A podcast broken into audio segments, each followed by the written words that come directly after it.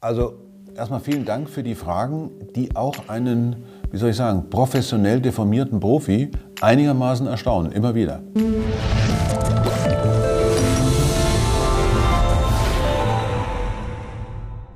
Siedepunkt fragt, Siedepunkt ist ein großartiger Name für die Frage vor allen Dingen. Mich würde interessieren, ob Musik, so wie wir sie auf der Erde abspielen, auch auf anderen Planeten mit anderen Verhältnissen, also Druck, Zusammensetzung der Atmosphäre und so weiter, gut sind unsere Regeln für wohlklingende Musik auf die Bedingungen bei uns auf der Erde geeicht.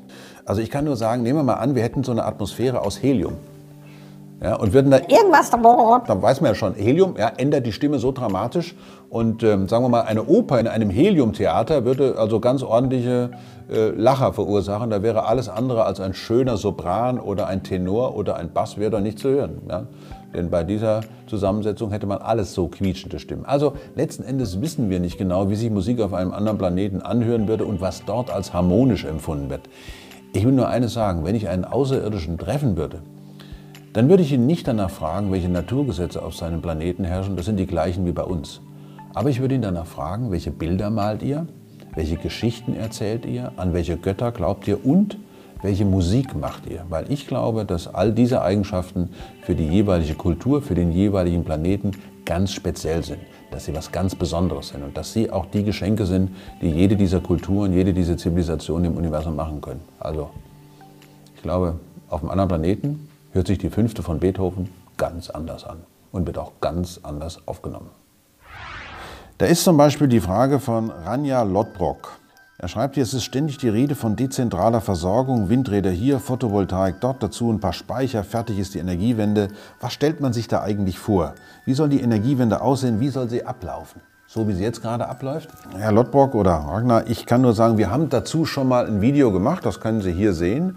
Es geht letzten Endes um die Frage, wie kann ein Land wie die Bundesrepublik seine primäre Energie, also die Energie, die sie wirklich braucht, um sich selber zu betreiben, also im Verkehr, bei Haushalt, Industrie und so weiter, in der Mobilität, kann man all diese Energie aus erneuerbaren Energiequellen herholen. Das Land würde völlig anders aussehen. Wir würden eine Unmenge von Windrädern brauchen, große Flächen mit Photovoltaik ähm, tatsächlich besiedeln müssen, also bepflastern müssen.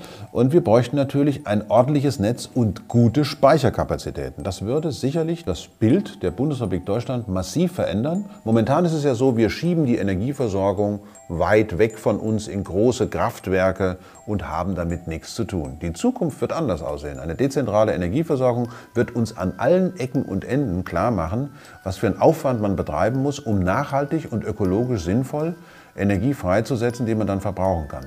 Und die wichtigste Energiequelle allerdings wird man den Deutschen und Deutschland gar nicht ansehen. Das ist nämlich das Energiesparen. Und damit können wir sofort anfangen. Nächste Frage. Like 7 fragt, ich habe da mal eine Frage, was ist Neutronium oder das Element Zero? Also ein Element nur aus Neutronen, kann das überhaupt möglich sein? Die Antwort ist kurz, knackig, nein. Das Element Neutronium gibt es nicht. Element Zero gibt es nicht. Ein chemisches Element bestimmt sich aus der Anzahl der positiven Ladungsträger im Kern ein Proton, das ist das Element Wasserstoff, zwei Protonen ist das Element Helium, drei Protonen Lithium und so weiter und so weiter. Die Anzahl der Neutronen pro Kern, die kann durchaus schwanken, das sind die elektrisch ungeladenen Kernbausteine und sie entscheiden darüber, wie viele Isotope eines chemischen Elementes gibt, aber das hat für die Chemie selber gar keine Auswirkungen. Also das Neutronium gibt es nicht. Ein Neutron alleine, wenn es ganz alleine ist, zerfällt sogar nach rund einer Viertelstunde und wird dann genau zu einem Proton. Jan Hagedorn fragt, können zwei Gravitationswellen so interferieren, dass sie sich gegenseitig auslöschen? Lieber Jan, da habe ich echt nachgedacht. Im ersten Moment habe ich gedacht, die Frage lasse ich weg. Die kann ich nicht beantworten. Aber es sind doch Wellen. Die müssen doch irgendwie interferieren. Bis mir dann aufgefallen ist, ich kenne immer nur eine Quelle von Gravitationswellen, also zum Beispiel die Verschmelzung von zwei schwarzen Löchern oder eine Supernova, die dann eben über Gravitationswellen die Raumzeit in Oszillation versetzt. Ich habe noch nie darüber nachgedacht, es könnten ja auch zwei oder drei Quellen geben, die dann aus verschiedenen Richtungen Gravitationswellen aufsetzen und die müssen sich natürlich tatsächlich, wie Wellen so das tun können, auch überlagern können, zwar positiv wie negativ, ja klar. Allerdings sind ja die Gravitationswellen in ihrer Wirkung wirklich außerordentlich mickrig. Also immer dran denken, das, was wir da nachweisen mit diesen riesengroßen Laserdetektoren, die da in Amerika oder auch in Italien stehen, das sind ja Längenänderungen vom Tausendstel Protonenradius. also wirklich klein. Also wenn man nicht zu nah an den Quellen von Gravitationswellen dran ist, ähm, dann wird man das gar nicht so ohne weiteres merken. Aber im Prinzip, jawohl, Gravitationswellen können so interferieren, dass sie sich auch gegenseitig auslöschen. Dann habe ich hier eine Sache. Footslam fragt, wie verändert sich die Gesamtmasse der Erde und wie geht es? Zellteilung, neues Leben, wodurch entsteht es, woher kommen Atome aus dem Nichts oder bleibt die Gesamtmasse stets gleich und die Zusammensetzung verschieben und verändern sich lediglich? Letzteres, Footslam, ist der Fall.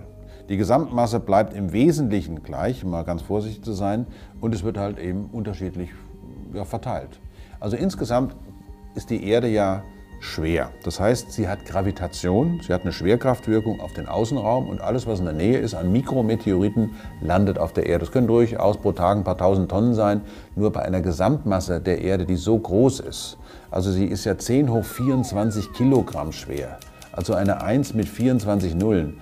Da ist also jetzt eine Tonne, also eine 1 mit drei Nullen, also 1000 Kilogramm, ist, merkt man praktisch nicht. Das heißt, insgesamt können wir davon ausgehen, dass die Masse der Erde eine Konstante ist. Sie verliert ja auch ein bisschen was über die Atmosphäre und so weiter. Aber dass Oberflächenmasse verloren ginge, das ginge ja nur dann, wenn das Material schneller wird als 11,4 Kilometer pro Sekunde. Nur das Material, was so schnell ist, kann tatsächlich äh, das Erdgravitationsfeld verlassen. Das war ja damals schon bei dem Flug zum Mond so. Deswegen mussten die Astronauten ja, um aus dem Schwerefeld der Erde rauszukommen, so schnell sein mit der Saturn V. Musste nochmal nachbeschleunigt werden, damit dann tatsächlich der Mond erreicht werden konnte. Also die Erde hat eine konstante Masse äh, im Wesentlichen. Da kommt nicht viel dazu. Ab und zu kommt mal ein Asteroid dazu, das wäre dann schon mal eine heftigere Geschichte. Ähm, aber wenn das nicht so ist, dann haben wir auf der Erde ein dynamisches System, das wird von der Sonne beleuchtet. Wir haben Strömungen im Erdkörper, im Erdinneren also, ausgelöst durch die Erdwärme, die dazu führt, dass oben an der Oberfläche sich die Lithosphärenplatten bewegen, auch dann wieder äh, absinken, die ozeanische Kruste rauskommt, unter den Kontinental- oder Kontinentplatten wieder absinkt. Das heißt, wir haben Kreisläufe, Kreisläufe im Gestein, Kreisläufe im Wasser, Kreisläufe in der Atmosphäre, Kreisläufe in der Biosphäre. Schauen wir uns die Erdgeschichte der letzten 500, 600 Millionen Jahre an, wie sich da das Leben verändert hat, wie sich die Biomasse regelmäßig verändert, wie sich zum Beispiel auch beim, beim Wasser was verändert. Da geht was von der Hydrosphäre, also dem flüssigen Wasser, in die Kryosphäre über, also in die Sphäre des Eises. Momentan ist es so, dass die Kryosphäre äh, immer kleiner und kleiner wird. Dafür wächst die äh, Atmosphäre. Das heißt, dadurch, dass sie wärmer wird, hat die Atmosphäre mehr Wasser aufgenommen und so weiter. Also da ist ein großer dynamischer Kreislauf und das ist übrigens letztlich auch der Grund, weshalb wir auf diesem wunderbaren Planeten überhaupt leben können. Ohne diese Kreisläufe wären wir gar nicht da. Tolle Fragen, vielen Dank und ich bin für neue Fragen jederzeit erreichbar.